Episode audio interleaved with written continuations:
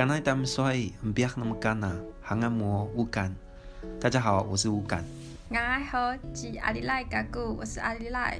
欢迎收听，原来如此。大家好，欢迎回到原来如此，我是乌干。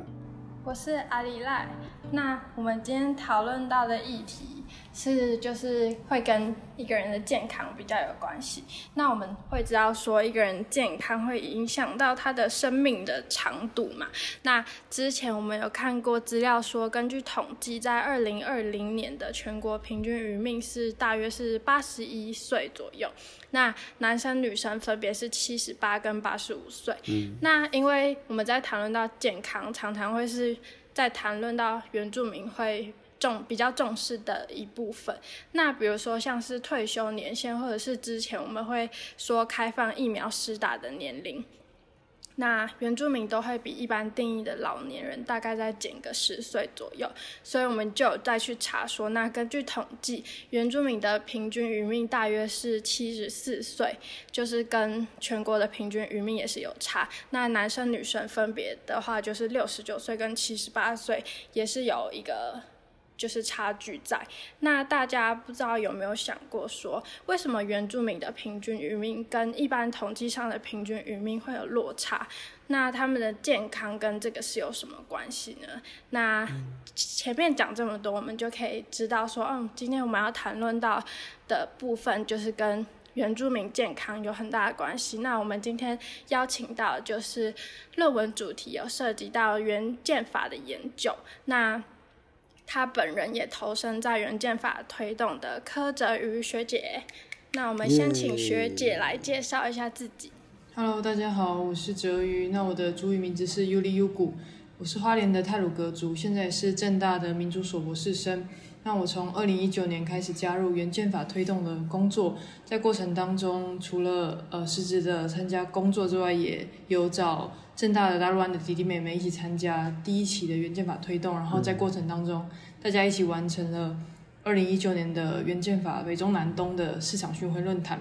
那后来后续，我现在在小米穗文化基金会、小米穗原住民文化基金会里面担任原建法推动的倡议的研究员，那一直工作到今年六月。那这这个会期，我们主要就是更加努力的推动原建法，等一下也很期待可以跟各位听众。分享这个过程。嗯，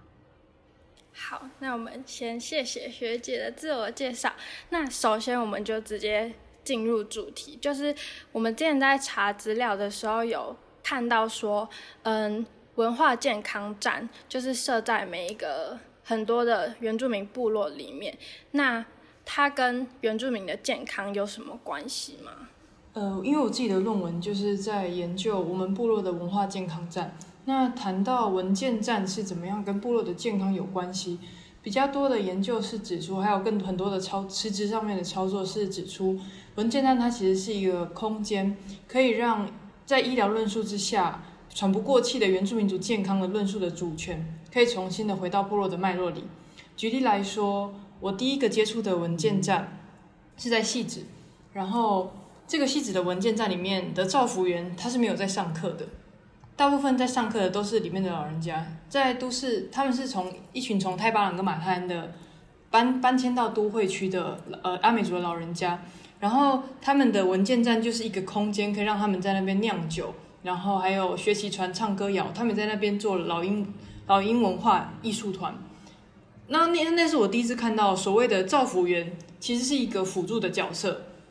而不是一个主导性的角色，而且对这样子的秩序，他们也很。很乐意的接受，因为赵平也告诉我说，嗯，我在这边也在学老人家教我的，因为我本来就是部落年轻的族人，所以我很高兴可以作为一个帮忙处理行政啊，然后有的时候他因为他也会编织公主帽，所以在他需要在在部落需要他教导的时候，他他会上去上课，可是并不是一个很硬性的，就是赵福员有这个国家的执照，有个证照，所以他就理所当然的是这堂课的这个地方的主主导的人人选。反而更多的是让老人家可以自己决定，在这个部落文件站里面我们要做什么。但是我当初看到这样的文件站的时候，非常动容的。那当然，我也在屏东的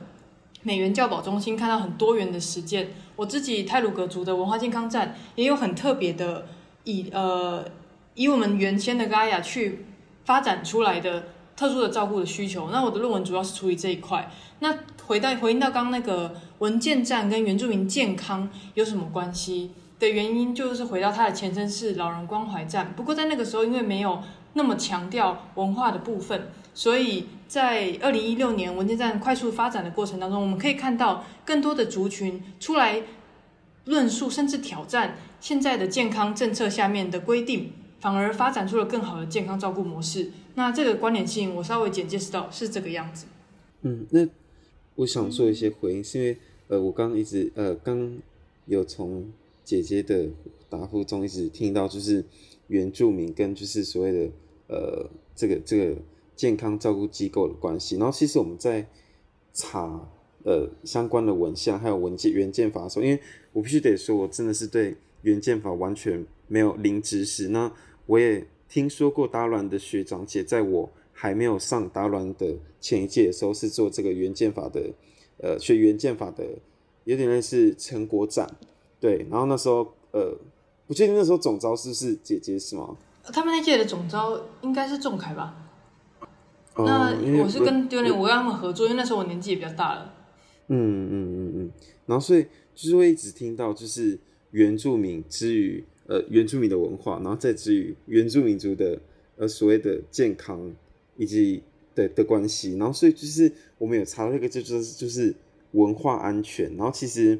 我自己对这个文化安全的这个概念还不是说非常的清楚，可不知道可不可以请姐姐解释一下所谓的文化安全究竟是什么这样子？这个文化安全它的概念的前身应该是一九四零年在在美国的护理场域开始推广的一个概念，叫文化照顾。这个文化照顾，它其实是以医疗人员的专业，他们发现医疗的呃，尤其是护理的这个专业里面，有一些行为可能会对于不同族群的人的不同文化造成伤害，然后反而导致这个照顾的行为没有办法呃有有有它的疗效。举例来说，呃，在美国，他们其实已经就是一个移民一个多元移民组成的国家。那在一九四零年代，他们发现，在护理界里面有一个很重要的一个他们的技术是。Caring 的技术，这个 Caring 技术就是你必须要，例如说你需要去抚摸患者，就是例如说你摸摸他的肩膀啊，然后你告诉他你在他的身边，就是透过这个抚摸的这个动作，其实是可以给予患者力量的。可是他们发现，每当他们要这样抚摸有穆斯林信仰背景的呃人群的时候呢，很多些伊斯兰信仰背景的人群的时候，他们会感到非常的排斥，反而他们会更加的焦躁。这个这个抚摸这个技术在西方的脉络里面。在美国的脉络里面，他们觉得这个是一个帮助，可是对于穆斯林人群来说，却是一个很更大的伤害。他们才开始意识到说，哇，从文化出发的照顾其实是很有必要的，因为我们原本的专业不能够合合理的使用在每个族群身上，所以他们开始发展了文化照顾。那可是，在这个文化照顾的脉络里面，西方的西方的医疗的这个体系呢，它还是比较主要的角色。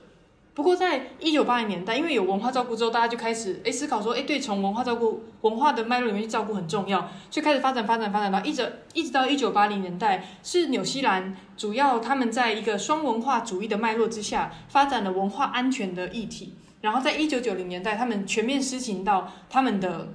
呃护理的领域，就是所有的护理领域都要去去了解到文化安全的重要。那这个文化安全其实是比文化照顾再更强一阶哦，强一阶在哪里？是说。我们在文化安全的概念里面是希望在少数的族群，它可以很安全的向多数的族群展示自己的文化。然后，当主流的族群否认说我们内部是没有歧视的啦，我们是一个和平的呃大熔炉，文化大熔炉，我们现在就是很安全啊，各各个族群之间没有冲突的时候，他们是可以拒绝，就是少数族群可以拒绝这个国族主义的幻想，然后去让他们被压迫的身份成为一个可以被讨论的议题。然后创造条件，去让人家自由选择你的身份跟认同，所以这个层次应该可以理解，是他从照顾变到安全的层次的时候，他提的位阶已经提升了，然后他的主主呃主客的地位也有一些翻转，所以概念大概是这样。如果不清楚的话，等下或许我们可以讨论一些台湾当代的案例。所以说，不同的族群。就是刚好提到，不同的族群所需要的照顾会是不一样的。那如果我们在调查不同族群所需要的文化安全，是不是就是不是能够以小比较小的单位来去认定整个群体。就比如说，嗯，我们那时候看到说有人就是对于资料库有产生疑虑，就比如说他们好像是抽了某一原住民有好多个族群嘛，但他们只抽了某几个族群出来，然后来做。嗯，是否有满足到原住民文化安全的这一区块？那就是想问说，嗯，是不是有这种不充分代表的情况会出现？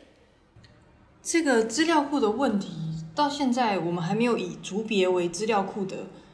呃，这个资料库产生。主要原因是因为除了以族别来说的资料库还没产生之前，这个原住民的资料库到现在都很常会流标。所以台湾其实，在原住民的关于健康的资料库上面呢，它的它的收集的内容其实还是很没有到没有跟到当代的这样子，没有跟到当现在这样子。但是另外一个刚刚所谈的资料库里面还有一个问题是识别化的问题，就是如果例如说我们现在抽，我们现在把大家都抽组别出来嘛，例如说卢凯族、布农族，然后我们就发现。哦，某一个族群有很高的肝病的指数，那这样子会也可能会延伸成大家对于某一个族特定族群有的那种刻板印象，就是说哦，你们这个族群很容易有肝病诶，这样子。所以这个资料库的呃，包括它的建立，还有它的规范、伦理规范，都是呃也要继续往下面讨论的事情。然后刚刚那个不充分代表的问题，因为我不太确定你刚刚提的案例是哪一个案例。不过你让我直接的可以想到的事情是，以早期有一些很多的有早期很多研究，不管是在研究法律上面的概念或什么，他们可能只有抽呃五个族群，或者是人数比较多的几个族群。然后当然他也是会提到，哎，这个族群是哪一个族群这样，因为毕竟日治时期就已经有分类了嘛。那他们还是有在这个分类之下，不过确实会变成。这个结论通常被人家误用的话，就会成为哦，原住民有这样子的犯罪行为，类似像这样子的情况。那这也是我们确实要很注重的一个地方。那我觉得就是刚听到了，就是很多呃，我自己觉得啊，刚那些呃，我们所讲的都是为我们的原建法这个法案的推动做一个历史脉络的陈述跟一个铺陈吧。所以其实我就想要直接扣回到主题啊，就是想问杰所谓的。可不可以再为为为观众解释一下所所谓的原建法究竟是什么？然后为什么要推动原建法这样子？好，那这部分碍于节目长度的关系，我觉得这一个问题也不是一个小问题，是需要比较仔细的来做解释。那我们就强迫大家留到下一集来听哦。所以说，想知道姐姐跟我们做了什么回答的话，大家就一定要到下一集去听哦。好，那我们这一集就到这边结束，谢谢大家，拜拜，拜拜。